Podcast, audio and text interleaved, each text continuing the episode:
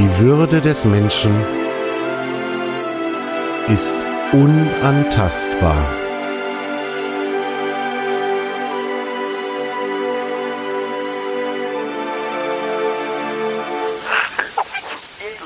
Artikel 1 Gedanken und Gespräche über Respekt, Achtung und über die Frage, wie wir all das in unserem Alltag leben können. Artikel 1 ist ein Podcast von und mit Dimo Tapken.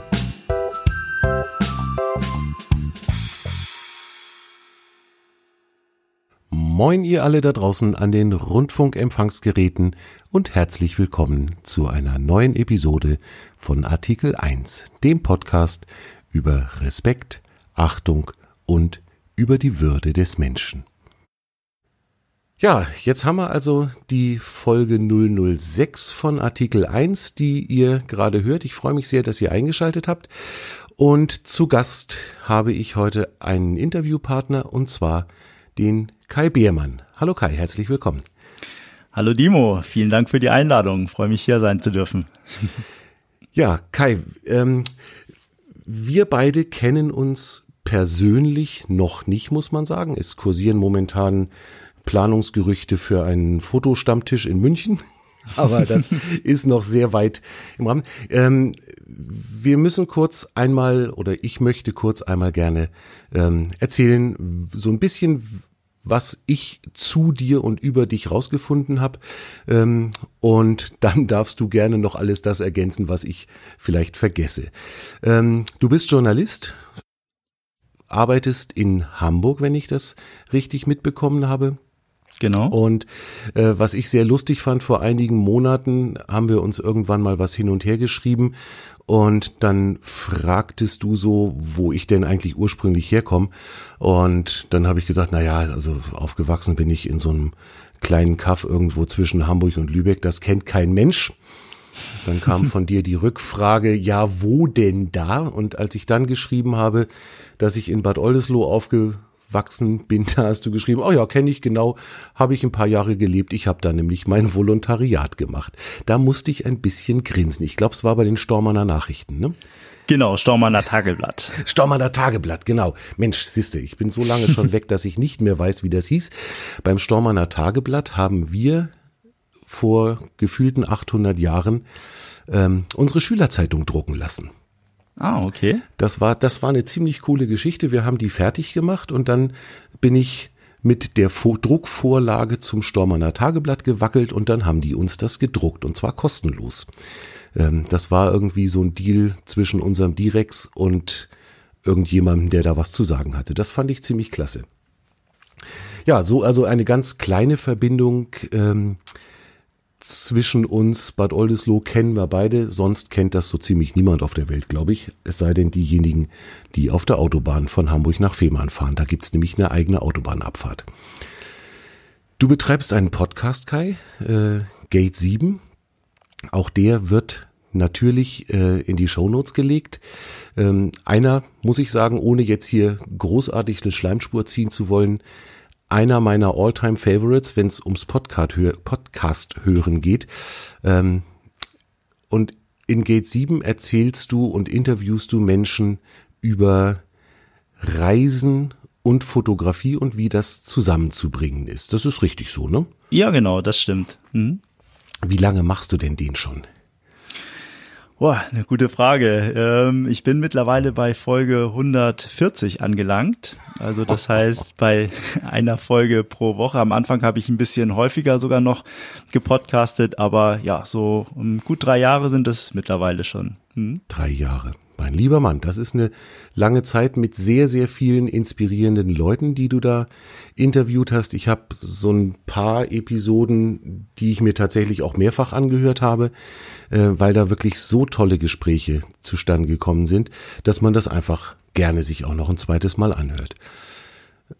Das freut mich, Dimo. Jetzt, Vielen Dank für das Feedback. Sehr, sehr schön. Gerne. Ähm, du hast so wie ich auch gelesen und auch immer mal wieder gehört habe, du hast lange in Südamerika gelebt. Äh, wie, wie kommt man dazu, in Südamerika zu leben? Wie kommt man dazu? Ja, es war eine lange Reise dorthin. Also ich bin äh, von klein auf sehr reisebegeistert gewesen. Mit meinen Eltern hatte ich das Glück auch häufig in Urlaub fahren zu können. Ähm, erstmal in Europa, später die erste Reise in die USA. Da, die werde ich nie vergessen. Das war ein enormes Kribbeln, sich da in das Flugzeug zu setzen, zu wissen, dass man da jetzt erstmal zehn Stunden unterwegs ist, um auf der äh, anderen Seite äh, des Atlantiks anzukommen. Also das war ganz, ganz toll und äh, dieses Fernweh, diese Reiselust, die hat mich nie wieder losgelassen dann jede Möglichkeit ergriffen, ins Ausland zu gehen, über einen Schüleraustausch damals. Ähm, da war ich in den USA ein Jahr, dann habe ich meinen Zivildienst auch im Ausland absolviert in Finnland. Und äh, ja, irgendwann nach dem Studium und dem Volontariat äh, und den ersten Jahren der Berufserfahrung habe ich gedacht, jetzt ist es nochmal an der Zeit, etwas Neues kennenzulernen und äh, habe mich dann entschieden, äh, nach Buenos Aires zu fliegen und äh, wollte dort erst ein Jahr bleiben, dann sind daraus zwei geworden und am Ende ja knapp äh, viereinhalb und ein halbes Jahr am Ende noch in Brasilien rund um die Weltmeisterschaft 2014. Ah, okay. Das heißt, du bist da irgendwo dann dem Paul Ripke auch über den Weg gelaufen. Der, der da ja ja, ich habe ihn vielleicht gesehen, bewusst wahrgenommen habe ich ihn nicht, weil ähm, mein Projekt äh, war eher so angelegt, dass ich bewusst die Stadien gemieden habe. Also ich habe kein einziges Spiel live im Stadion äh, bei dieser WM gesehen, sondern ich habe mich ganz darauf konzentriert, was abseits passiert in diesem Land, wie der Fußball, ja so ein fußballbegeistertes Land wie Brasilien in seinen Bann schlägt, äh, wie die Menschen das Ganze erleben. Es war ja auch eine sehr kontroverse WM. Auf der einen Seite natürlich diese Riesenbegeisterung der Brasilianer für dieses Spiel, aber auf der anderen Seite war, ähm, war diese Weltmeisterschaft ja auch begleitet von Protesten, von Menschen, die gesagt haben, dass es eigentlich dringendere Probleme gibt, die man angehen müsste und äh, dass es da nicht der richtige Weg ist, Millionen für Stadien auszugeben, die dann anschließend leer stehen, sondern dass das Geld sinnvoller in äh, Verkehr, in Gesundheitswesen, in Bildung und so investiert gewesen wäre. Hm. Jetzt muss ich gestehen, dass ich ein vollkommener Fußballahnungsloser bin. Ähm, ist es wirklich so, dass diese Stadien nur für diese WM benutzt worden sind und jetzt dann seit fünf Jahren brach liegen? Oder ist das auch so ein bisschen ähm, das Ganze überspitzt dargestellt, äh, um eben auf die ja real vorhandenen Probleme aufmerksam zu machen? Weißt du, was mit den Stadien jetzt ist, die da gebaut worden sind? Ja, also komplett leer stehen tun sie jetzt natürlich nicht. Es gibt einige Standorte wie in, in Manaus, da im Amazonasgebiet, das Stadion, was dort gebaut wurde, das äh, liegt meines Wissens relativ brach, weil es dort auch kein ähm, ja, Erstligaverein gibt, der dort äh, spielt, beziehungsweise dass der Spielbetrieb so äh, sich lohnt oder so viele Zuschauer ins Stadion gehen, dass äh, die Instandhaltung gewährleistet ist. Ähm, da muss man schon unterscheiden. Es gibt andere Stadien wie in Sao Paulo oder das Maracanã, was modernisiert wurde.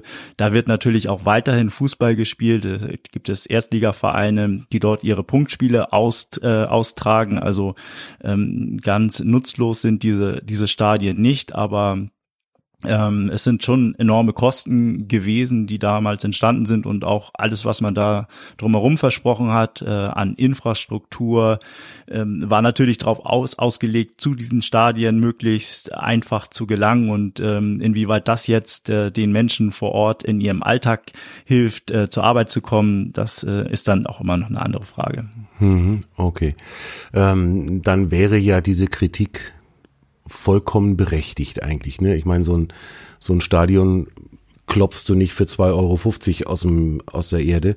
Ähm, ist denn, sagen wir mal, für die Menschen dann in Brasilien auch was Gutes dabei rumgekommen jetzt aus dieser Weltmeisterschaft 2014 oder ist es im Prinzip ein riesen Medienspektakel gewesen und du hast ja gerade gesagt, du selber bist ganz bewusst von den Stadien ferngeblieben und bist ein bisschen abseits gewesen, um dort zu fotografieren.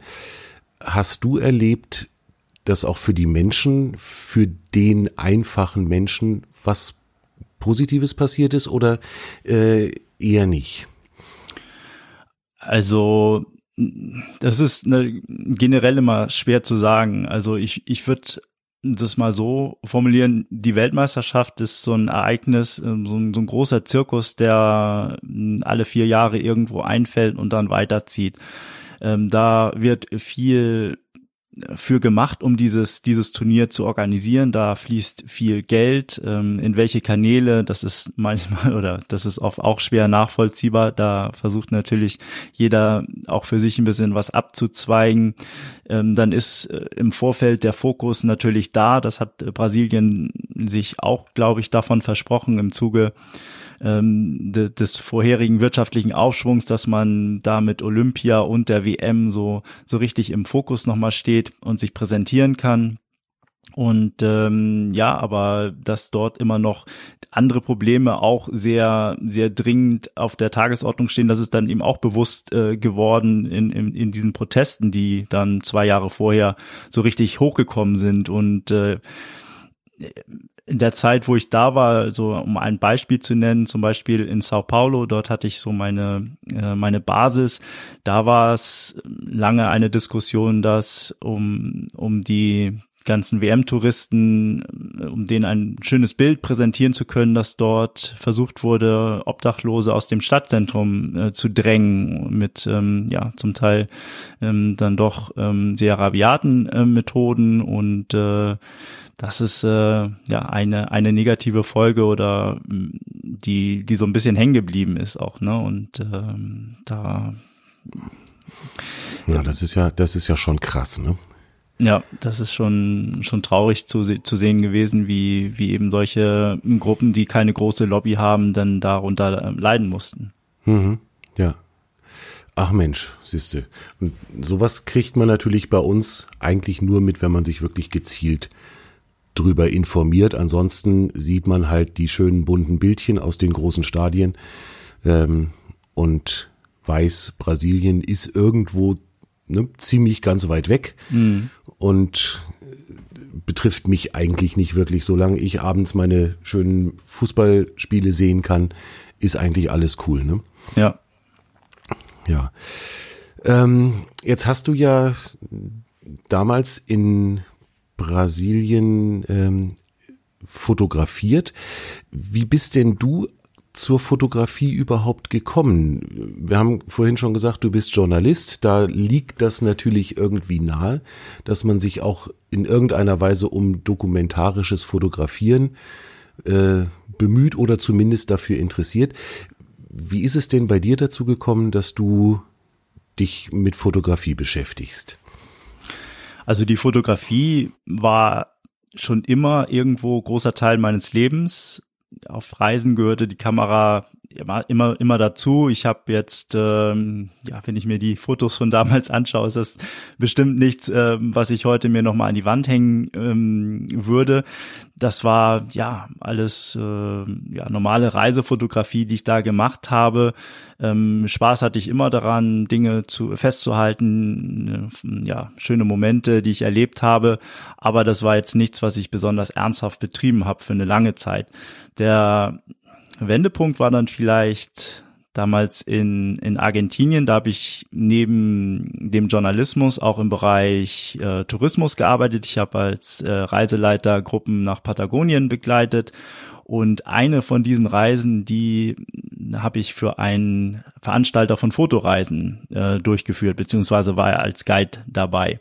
Und ähm, von diesen beiden Fotografen, die dort als Hauptreferenten äh, waren, da hat mich da die Leidenschaft für die Fotografie so richtig gepackt. Also die haben mich dann ja auch ermu äh, ermutigt, haben gesagt, Mensch, du hast ja ähm, ein ganz gutes Auge ähm, und haben mir dann Tipps gegeben, wie ich äh, ja die Qualität meiner Bilder noch etwas steigern kann. Ähm, da habe ich mich dann voll reingekniet im, im Anschluss, habe mich dann ähm, an der Uni eingeschrieben, um Fotografie auch zu studieren in Buenos Aires und viele Kurse belegt. Also mir war von vornherein klar, dass ich das Studium nicht ganz durchziehen werde. Es äh, wäre, wären drei Jahre gewesen und ähm, hätte auch viele Bereiche beinhaltet, die mich jetzt nicht so interessiert haben, wie zum Beispiel Produktfotografie, Modefotografie, Studiofotografie.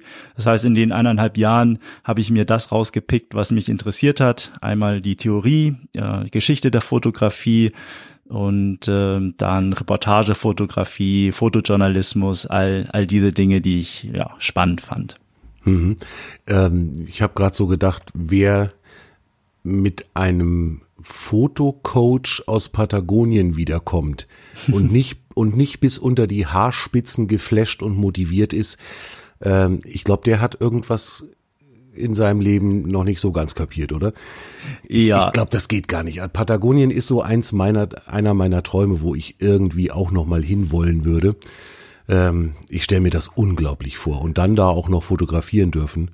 Absolut. Ähm. Also das war ein, ein, sehr großes Privileg, dass ich da ja hatte und äh, wie du sagst, Patagonien ist umwerfend, ähm, eine fantastische Kulisse, eine Naturkulisse, die einen da erwartet und äh, da kann man gar nicht anders als äh, zu fotografieren.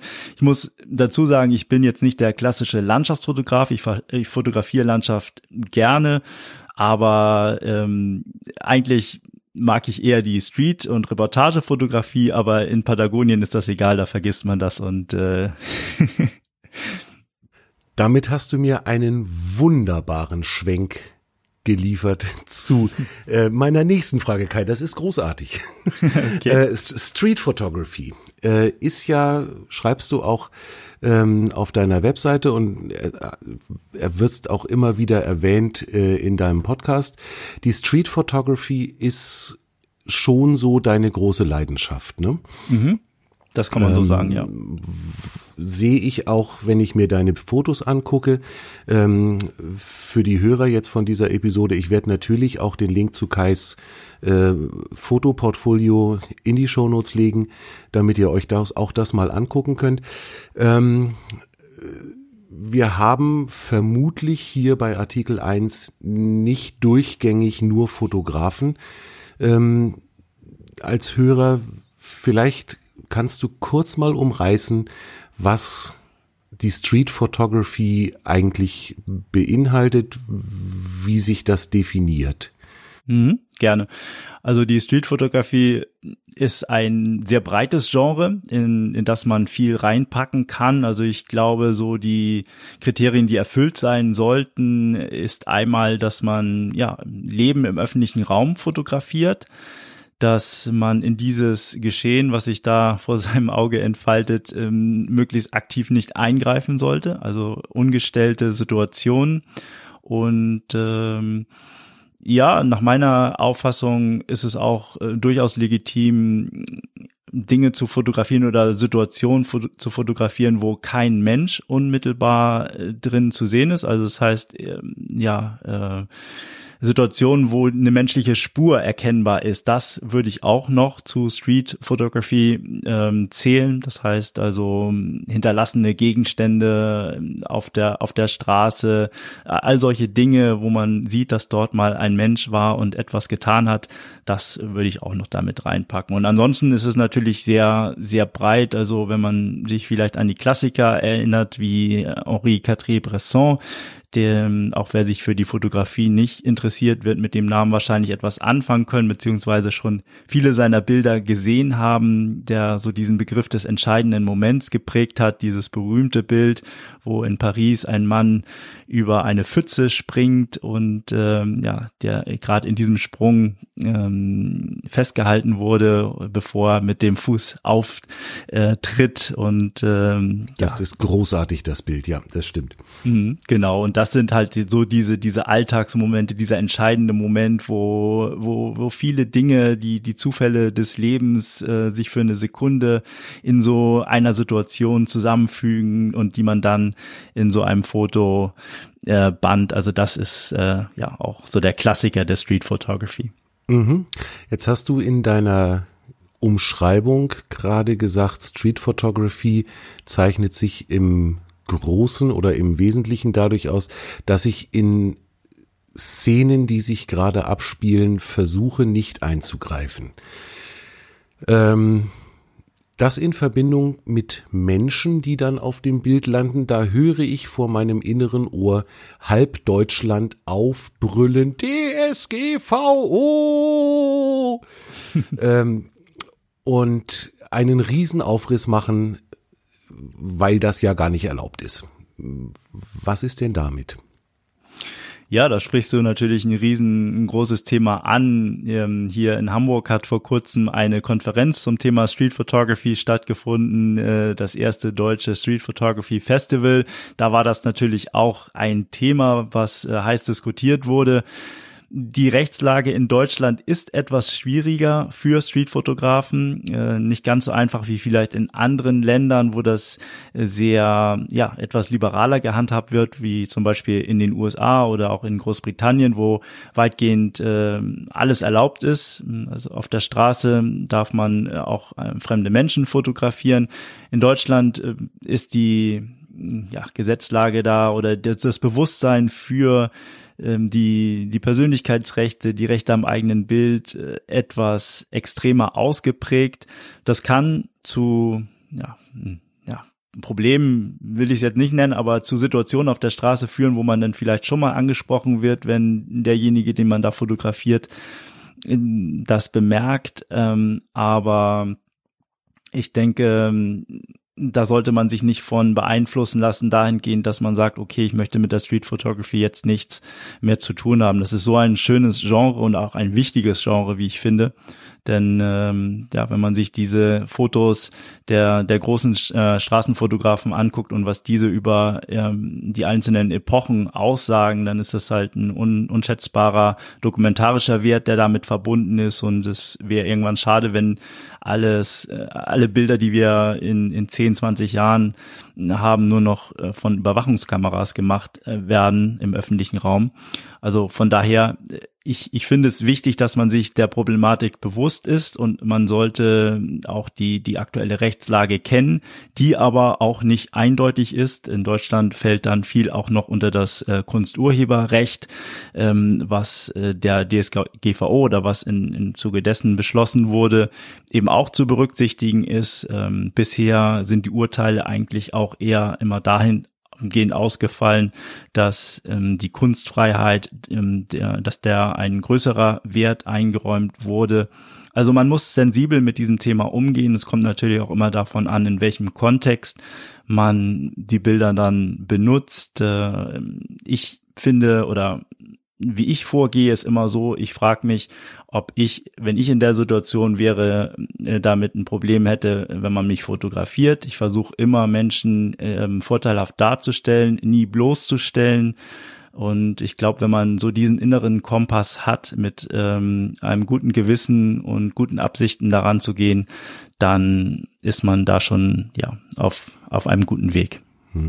Und damit kommen wir eigentlich jetzt dann ähm, tatsächlich auch zu dem, was ich eigentlich mit, mit dieser Episode oder mit diesem Gespräch geplant oder mir gewünscht hatte.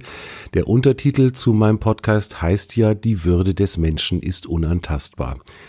Ähm, das in Deckung zu bringen, eben mit Street Photography.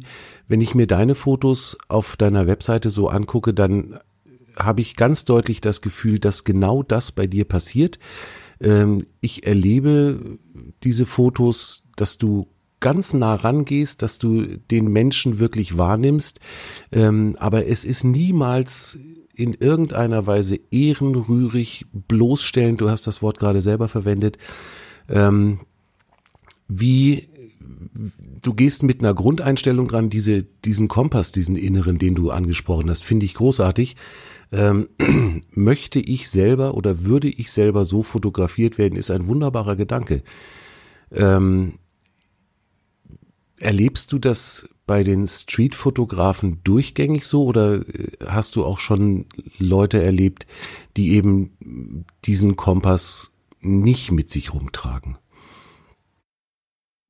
Das gibt es sicherlich. Das äh, muss jeder persönlich für sich entscheiden, ähm, wie, er, wie er dieses Thema angeht. Also ich, der, für mich ist immer so eine rote Linie ähm, ein klassisches Beispiel Obdachlose oder oder oder Bettler im im öffentlichen Raum. Das ist ähm, auch ein häufig diskutiertes Thema in der Streetfotografie, wenn man solche Menschen äh, fotografiert, ist das noch Street? Also für mich ist das keine Streetfotografie und ich würde das auch nie machen, weil äh, es ist auf einer auf der einen Seite natürlich einfach, ähm, diese Menschen zu fotografieren, weil sie dort sitzen und äh, es ist aber ja, äh, wem, wem ist damit geholfen? Also das ist, äh, da ist für mich eine Linie ähm, und ein Beispiel dafür von von Menschen, die, die deren, deren Leid ich jetzt äh, nicht darstellen möchte äh, und das als Streetfotografie äh, bezeichnend ähm, würde. Ähm, ansonsten ja, ähm, muss, muss, muss man für sich da den, den Weg finden, äh, was vertretbar ist, wo kann man, wo steht man dahinter und das ist eine ganz persönliche Angelegenheit. Hm.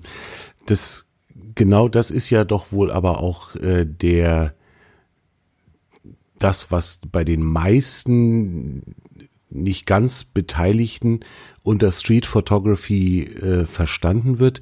Das heißt, der, der Bettler, der Obdachlose, der irgendwo unter der Brücke liegt, ähm, der Betrunkene, der sich irgendwo auf einer, auf einer Parkbank ausschläft oder was auch immer, ähm, hat ja auch in meiner Vorstellung überhaupt nichts damit zu tun, sondern das ist tatsächlich Bloßstellen vom Allerfeinsten äh, mhm. auf, auf die allerschlimmste Art und Weise. Ähm, und so wie du das beschreibst, da würde ich tatsächlich auch sagen, wäre ich dabei. Ähm, was mir tatsächlich auffällt, ich habe das immer mal auch probiert äh, und ich stelle fest, dass mir das wahnsinnig schwer fällt. Ähm, so auf der Straße einfach Leute zu fotografieren. Ähm, ich habe vor zwei Jahren mal oder vor zweieinhalb Jahren ähm, ein einen Fototag hier in München verbracht und bin über eine Situation gestolpert, wo bei uns am Stachus hier, das ist einer, einer der großen Plätze in München, gerade eine junge Frau ganz offensichtlich per Handy von irgendjemandem anderen fotografiert wurde. Das habe ich dann auch äh, fotografiert und bin anschließend zu dieser jungen Frau hin, habe sie angesprochen, äh, sie sprach kein Deutsch, äh, stellte sich dann raus, sie kam aus Puerto Rico ähm, und war zu auf Urlaub und dann habe ich sie angesprochen, habe ihr auf Englisch gezeigt, also hier ein Foto gemacht und habe ihr das Foto gezeigt und sie gefragt, ob sie mir denn erlauben würde, dieses Foto zu behalten. Mhm. Da hat die schallend angefangen zu lachen, hat mich mit einem ganz zauberhaften Lächeln angeguckt und hat mir gesagt, dass das doch für sie ein Riesenkompliment sei, wenn ich sie fotografiere. Und natürlich dürfte ich das behalten. Und dann hat sie mir ihre E-Mail-Adresse gegeben und mich gebeten, dass ich ihr das Foto schicke. So. das, äh, ein Wahnsinnserlebnis für mich. Äh, andersrum habe ich es ganz oft erlebt, dass mich Leute angesprochen haben und zwar nicht freundlich. Äh, was ich denn da mache und ich dürfte sie ja nicht fotografieren, auch wenn sie überhaupt auf dem Foto nicht drauf waren, aber in dem Moment, wo eine Kamera auch nur halbwegs in ihre Richtung zeigt, äh, fährt bei manchen Leuten so ein, so ein Programm ab. Ähm, und also ich bin schon wirklich schwer angegangen worden. Wie kriegt man denn das hin, dass man eben solche ja, nennen wir es mal Genehmigungen oder das Wohlwollen ähm, von den Leuten, die man fotografiert oder fotografiert hat, auch schon, dass man das bekommt. Hast du da irgendeinen Tipp? Also ich finde dieses Beispiel wunderschön, das du genannt hast von der von der Frau, wo du dann anschließend hingegangen bist und äh, genau das ist es, dass man ähm, durch ein Foto, wenn man ein Foto macht, äh, dem anderen ja ein Kompliment gibt. Auf irgendwas ist einem aufgefallen, äh, was einem an der anderen Person ähm, ja gefällt, äh, sei es äh, eine eine Frisur, ein Lächeln, ein ähm, die die Kleidung, die die Gestik, die Mimik.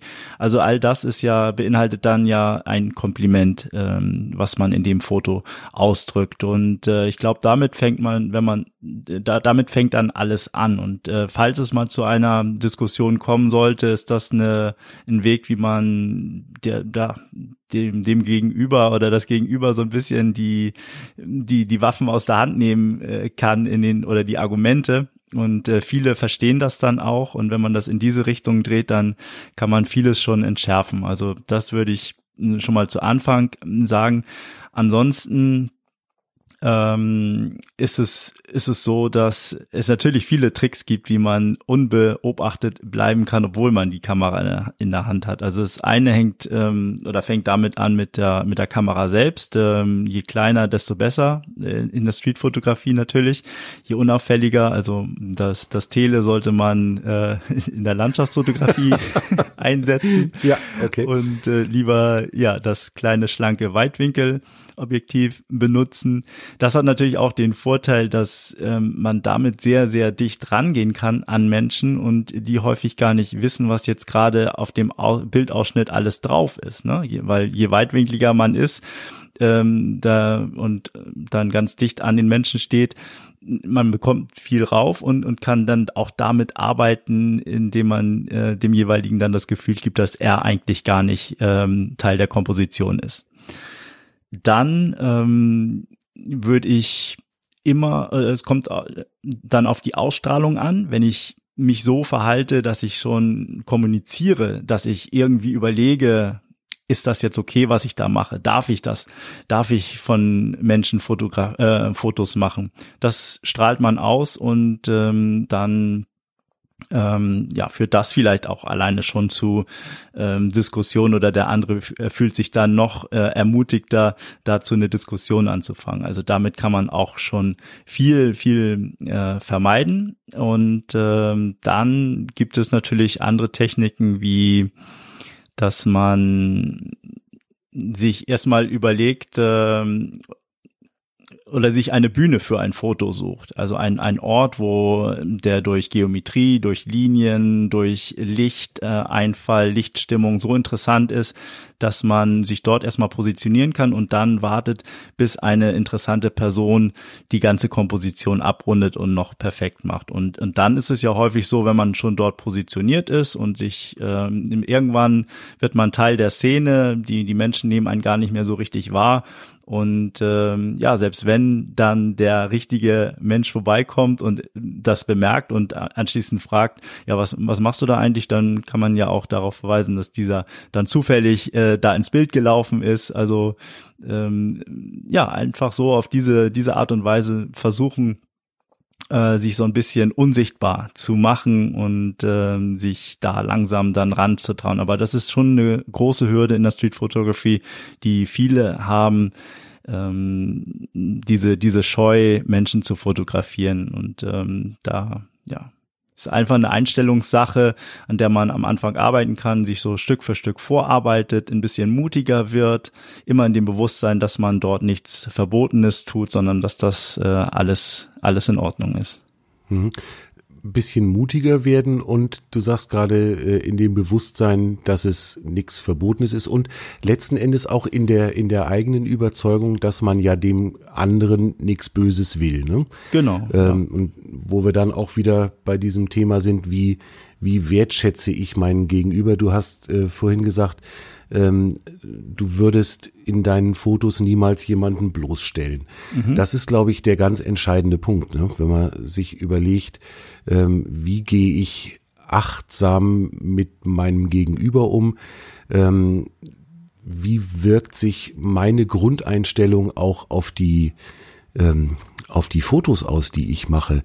Ähm, ich habe da so die Idee, wenn ich ein, ein grundsätzlich ein Mensch bin, der andere Menschen mag, mache ich dann andere Bilder als jemand, der ähm, eigentlich am liebsten irgendwo in Kanada im Wald sitzen würde und sich nur mit Grizzlybären unterhält und eigentlich mit Menschen gar nichts anfangen kann, sollte man, sollte man den Street Photography machen lassen.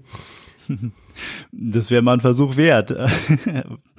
Spannend, was dabei rauskommt, aber ich genau, da, da stimme ich mit dir überein. Also die eigene Persönlichkeit spiegelt sich natürlich immer auch in den Bildern wieder, die man macht, ganz klar. Mhm.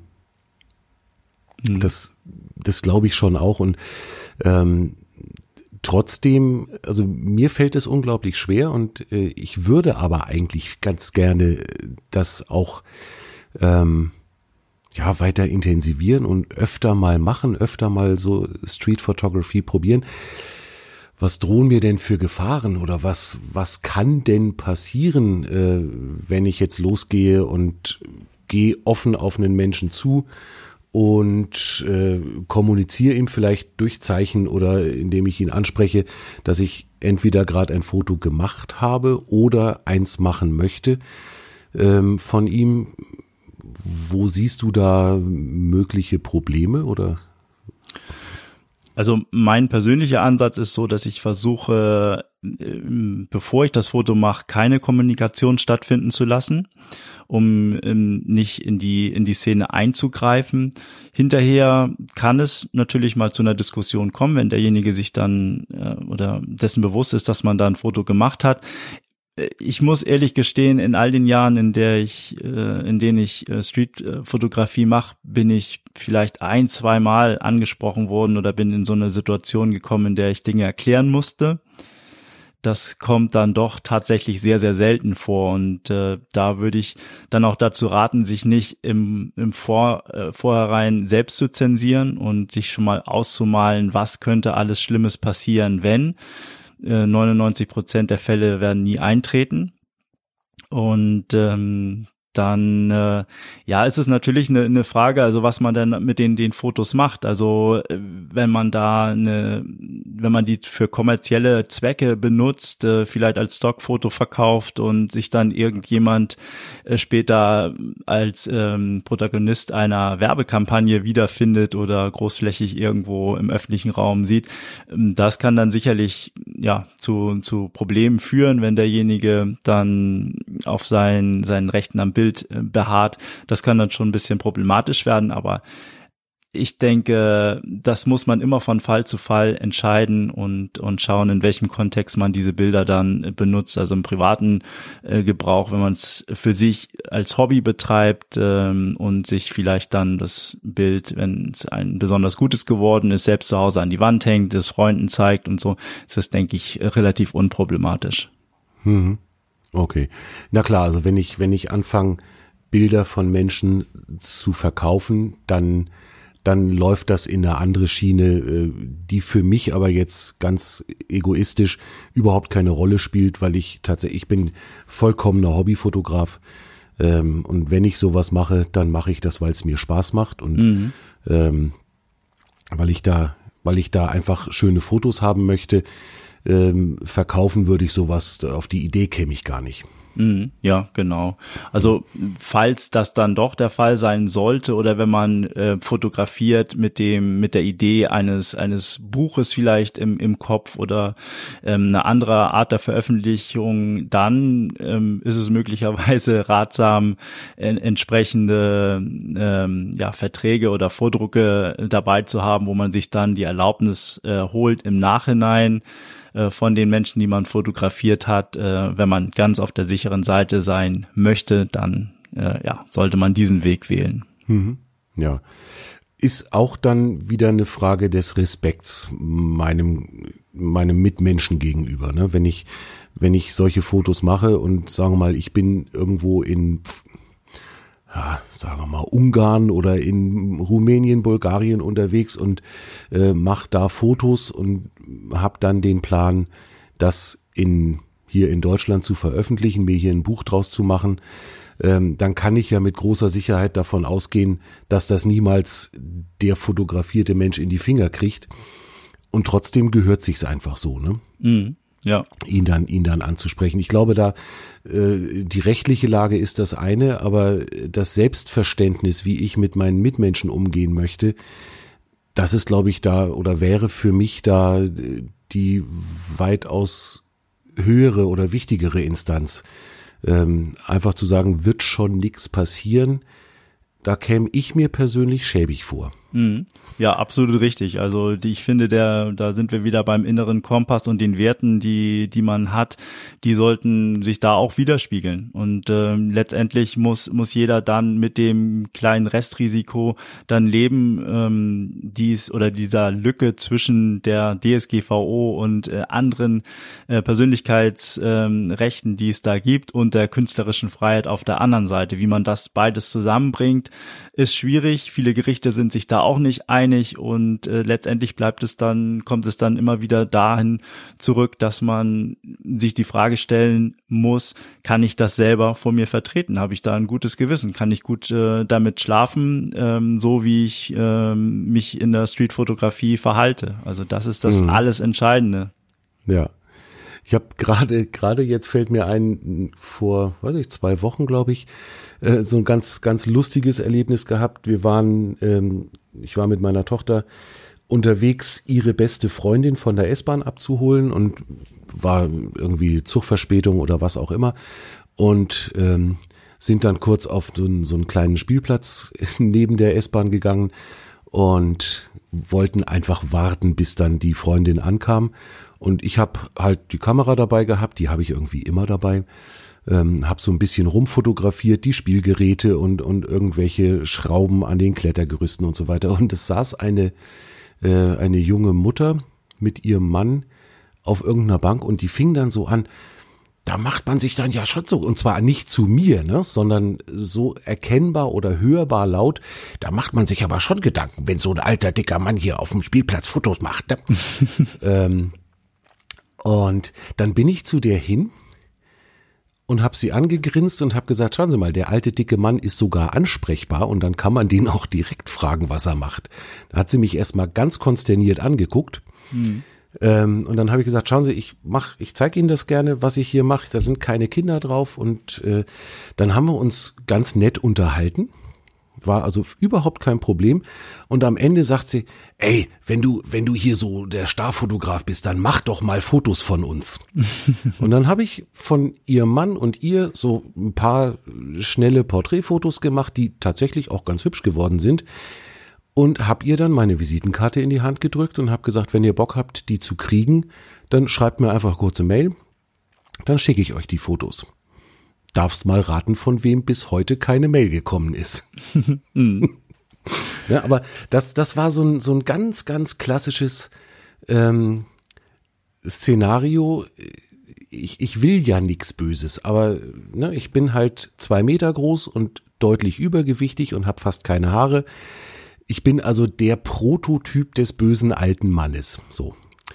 Und dann auf einem Spielplatz mit dem Fotoapparat rumzulaufen, das ist schon grenzwertig. Ne? Mhm. Und da kommt man echt in, in Erklärungsbedarf oder in Erklärungsnotstand. Ähm, und ich fand das ganz spannend, dann darauf zu reagieren. Ich bin tatsächlich sehr, sehr gelassen geblieben und bin dann einfach auf sie zu und habe gedacht, das lasse ich jetzt nicht so im Raum stehen. Mhm. Und habe ihr gesagt, schauen Sie mal, äh, ich zeige Ihnen gerne, was ich hier gemacht habe. Äh, ist überhaupt kein Problem. Ihr Kind ist nicht in Gefahr und ähm, alles gut. Mhm. Und dann ist auch tatsächlich die, äh, die Situation komplett entspannt gewesen am Ende. Äh, Im Prinzip ist das tatsächlich auch so der Gedanke, den ich immer wieder habe, wenn ich dann sowas mitkriege und man kriegt das mit, äh, wenn solche Gespräche kommen, ähm, dann einfach offensiv drauf losgehen und sagen, hier, schauen Sie, ich habe nichts zu verbergen, gucken wir uns zusammen an. Und hier ist meine Visitenkarte, da steht eine Adresse drauf. Ähm, da kriegen Sie mich in jedem Fall zu packen. Mhm.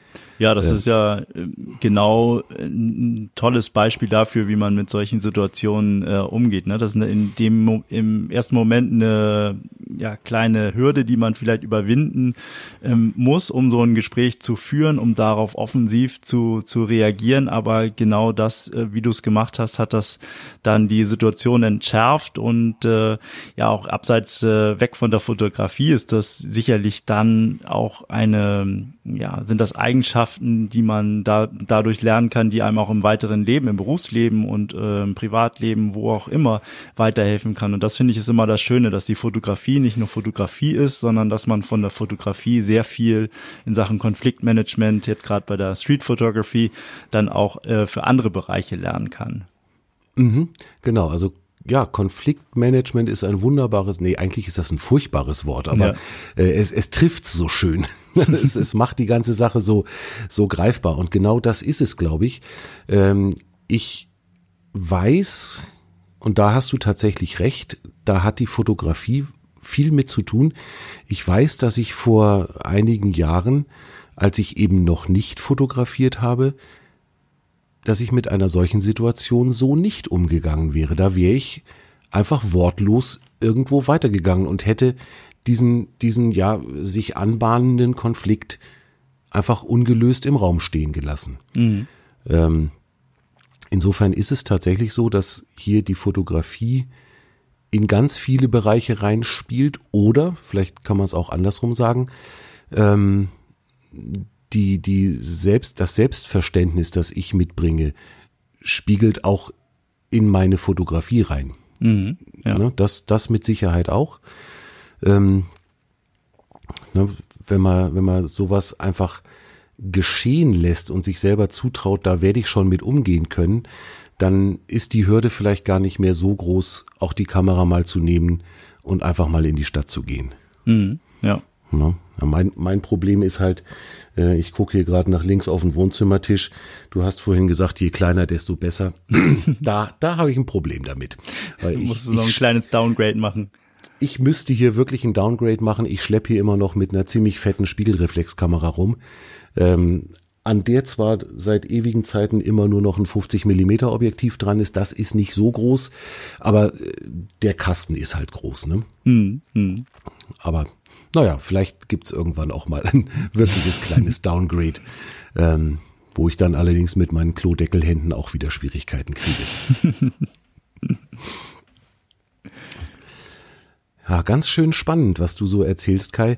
Ähm, hast du denn das Gefühl, dass deine deine Fotografie oder die, diese Liebe zur, zur Street Photography deine Einstellung zu den Menschen verändert hat oder deine Grundeinstellung zum, zum Mitmenschlichen? Oder ist es, äh, ist es so eine bilaterale Geschichte, dass beides aufeinander einwirkt? Ich glaube, das wirkt in beide Richtungen, aber der Antrieb überhaupt äh, die Kamera in die Hand zu nehmen und äh, Street Photography zu machen, ist einfach äh, die die große Neugier auf, äh, auf alle, all das, was so im öffentlichen Raum passiert, äh, die Faszination von, von Menschen in, in allen, all ihren äh, Formen, Verhaltensweisen, das zu beobachten, das finde ich enorm spannend. Also das ist ja, was man da sieht, wenn man unterwegs ist, ähm, ist, ist so faszinierend und man gerät dann irgendwann in so ein, ein Flow rein ähm, und vergisst so ein bisschen Dinge zu bewerten, sondern sieht einfach nur die Dinge so, wie sie geschehen. Ähm, das ist auch nochmal, führt dann dahin zurück, was eigentlich Street Photography ist, dass man möglichst nicht in in das Geschehen eingreift und es so wahrnimmt, wie es, äh, wie es passiert. Also ähm, ich weiß nicht, ob das ein bisschen weit führt, aber für mich ist äh, die, die Fotografie in dem Sinne auch sowas wie Meditation, wo man ja auch versucht, den Geist so weit zu beruhigen, dass man zwar registriert, wenn irgendwo ein Gedanke auftaucht, diesem dann aber nicht bewusst nachgeht, sondern sagt, okay, jetzt erkenne ich, ich denke an irgendwas, weiter und versucht dann wieder zu einer Ruhe zurückzukehren. Und ähm, das Gleiche empfinde ich auch bei der, bei der Fotografie und ganz besonders bei der Street Photography. Mhm. Kann ich total nachvollziehen. Äh, geht mir beim Fotografieren genauso. Äh, wenn ich wirklich in Ruhe und mm, bewusst losgehe zum Fotografieren, dann bin ich auch raus aus dieser Welt. Ähm, und was du gerade gesagt hast, die, die Neugier äh, auf das, was in der Straße oder auf, in der Welt passiert, äh, die treibt dich an. Hm. Es ist schon so, dass man eigentlich nur auf das neugierig ist, was man im Grundsatz auch mag. Ne? Mhm. Also ein, ein negativer Mensch ist nicht neugierig, glaube ich. Ähm, negative Menschen, die, die, sagen wir mal, ihre Mitmenschen nicht mögen, die vielleicht ihr Leben nicht mögen, die kann ich mir nicht neugierig vorstellen. Hm, die suchen dann vielleicht eher nach Bestätigung für ihre ähm, ja, jeweiligen Gedanken oder Einstellungen. Genau, so die suchen nach äh, nach irgendetwas, mit dem sie zeigen können, dass ja wirklich alles so schlimm ist. Mhm. Ähm, und ich glaube, ein neugieriger Mensch, so wie du dich ja auch selbst beschreibst und so wie ich dich auch erlebe, wie du deinen eigenen Podcast ja äh, auch führst, du willst wirklich hinter die Kulissen gucken und du möchtest erfahren, was andere denken, was andere fühlen. Und das ist, glaube ich, äh, ein ganz, ganz entscheidender Schritt in die Richtung, ähm, ja, die, die, den Respekt vor den anderen Menschen auch sichtbar oder hörbar zu machen. Ne? Also ich, ich kann nicht neugierig sein und mich um das, das Wohl der anderen info, äh, kümmern, ohne einen Respekt davor zu haben. Mhm. Ja. Ne? Insofern, ja, glaube ich, äh, ist das schon eine ganz, ganz schöne Geschichte. Ich glaube ganz, ganz sicher, dass ich das Thema mit der Street Photography noch mal ein bisschen mehr angehen werde. Also ich glaube, da habe ich jetzt gerade in dem Gespräch mit dir äh, ich habe gerade richtig Bock drauf gekriegt. Das ist schön und ich hoffe, dass das den Hörern auch so geht und dass sich da keiner von irgendeiner DSGVO oder was auch immer davon abhalten lässt, Street Photography zu machen. Es ist ein wunderbares Genre, was seine Berechtigung hat. Ähm, man muss sensibel damit umgehen, wie gesagt, ähm, aber es bietet so viel Raum, seine Umgebung zu erkunden, Dinge über sich selbst zu erfahren, über andere Menschen, über das Zusammenleben und äh, man, man kann es auf so viele Art und Weisen ähm, betreiben. Also das Extrembeispiel ist ein Fotograf, ähm, der Bruce Gilden heißt, ein, ein Magnum-Fotograf. Äh, wer das mal googelt, ähm, der wird sehen, dass dieser ja eine sehr aggressive Art der Street Photography betreibt, indem er äh, ja einen halben Meter vor den Menschen auftaucht, aufspringt und mit Blitz direkt äh, im Gesicht ist. Ach du große Güte. Genau, das ist so, dass äh, wenn alle Street Fotografen so vorgehen würden, dann wird es dieses Genre wahrscheinlich nicht mehr geben oder alle hätten einen äh, noch schlechteren Ruf. Aber das ist das Extrem. Man kann dann auch in die andere Richtung gehen und diese Candid äh, ähm, äh, Street Photography machen, wo man selbst so unbeobachtet wie möglich agiert. Ähm, man kann ähm, Street Photography machen, wo kaum Menschen äh, vorkommen, hatte ich ja auch schon angesprochen. Also da gibt es so viele ähm, Schattierungen und Möglichkeiten, sich da ähm, vorzutasten, dass äh, ja es schade wäre, ähm, das aufzugeben. Also wer den Impuls verspürt, das mal machen zu wollen, der sollte sich Schritt für Schritt, äh, Schritt da mal reinarbeiten. Mhm, genau. Und immer im Hinterkopf behalten oder eigentlich nicht im Hinterkopf, sondern immer im Herzen und in der Grundeinstellung behalten, den anderen nicht bloßstellen, den anderen mit Respekt behandeln, seine Würde wahren und dann kann eigentlich so richtig doll viel nicht passieren, oder? Genau, das sehe ich auch so. ja. Kai, ich glaube, das können wir als ganz schönen Schlusssatz, als schönes Schlussstatement für unser kleines Gespräch nehmen. Ähm, ganz, ganz herzlichen Dank, dass du dir die Zeit genommen hast, dich mit mir ein bisschen zu unterhalten und mir vor allen Dingen von deinem Antrieb zu unterhalten, warum du die Street Photography so magst und warum du letztlich die Menschen auch so magst. Ich danke dir, Dimo. Hat mir unheimlich viel Spaß gemacht. Du hast tolle Fragen gestellt und äh, ja, mich gefreut, hier sein zu dürfen. Sehr, sehr schön. Super, Kai. Ganz herzlichen Dank und ja, bis bald mal wieder. Ja, sehr gerne. Dann nochmal persönlich hoffentlich. Ja, ich bitte drum. Das müssen wir irgendwie mal hinkriegen. Vielleicht schaffe ich es ja irgendwann auch mal nach Hamburg. Und ja, dann fahren wir in, dann, dann fahren wir zusammen nach Oldesloe im Glashaus ein Eis essen. Ja. das klingt Obwohl, nee, das Idee. Glas, das Glas, das Glashaus gibt's gar nicht mehr, glaube ich. Das ist, glaube ich, geschlossen. Aber das, irgendwas kriegen wir raus. Ja, das machen wir. Das war also mein Gespräch mit Kai Beermann. Nochmal vielen Dank, Kai, für die Zeit, die du dir genommen hast.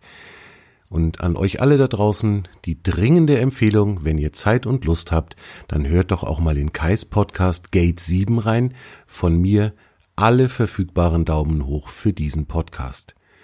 Und wenn euch diese Folge von Artikel 1 gefallen hat oder wenn euch im Idealfall sogar der ganze Podcast gefällt, dann würde ich mich freuen, wenn ihr kurz bei iTunes, bei Apple Podcasts vorbeischaut und mir dort eine Bewertung dalasst und eventuell sogar eine kleine Rezension schreibt, denn ihr wisst ja, jede Bewertung, jede Rezension für einen Podcast verstärkt dessen Sichtbarkeit und Reichweite und darüber würde ich mich dann sehr, sehr freuen.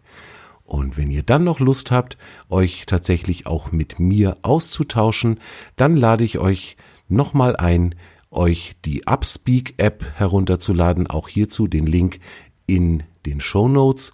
Upspeak ist eine neue Plattform, die für mich die absolut logische Weiterentwicklung des Podcasting ist, denn hier haben wir alle die Möglichkeit, mit Sprachnachrichten einfach direkt und ganz, ganz unkompliziert miteinander uns auszutauschen und ich würde mich unglaublich freuen, euch dort zu treffen und eure Meinungen und eure Gedanken zu hören. Seit dem 29.07. ist mein Mentoren-Channel dort online und wartet eigentlich nur noch drauf, von euch mit Nachrichten gefüllt zu werden. Ich freue mich drauf, von euch zu hören und wünsche euch eine saugute Zeit. Lasst es euch gut gehen, bleibt mir gewogen und freut euch mit mir auf die nächste Episode von Artikel 1.